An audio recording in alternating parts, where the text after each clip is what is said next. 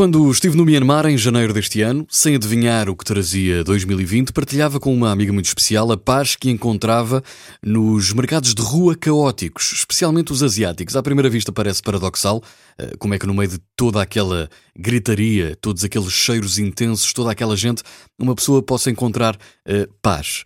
Eu também não consigo uh, explicar ou justificar, mas acontece. É como uma espécie de terapia.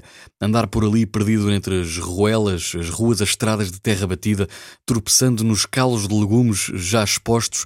Uh, podem ser mercados de comida ou de outra natureza. O último foi em Myanmar, uh, em Mandalay e em Yangon.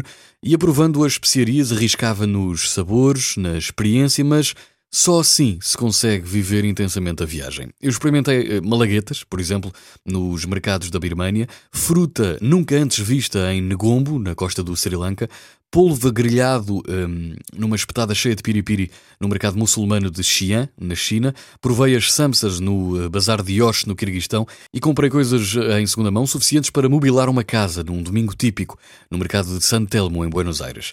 Tudo isto serviu de experiência e inspiração. Perder-me nos mercados locais significa também encontrar-me com a cultura, com o dia a dia daquela gente, daquela comunidade. E isso é impagável, ainda que se possa passear sem gastar um tostão.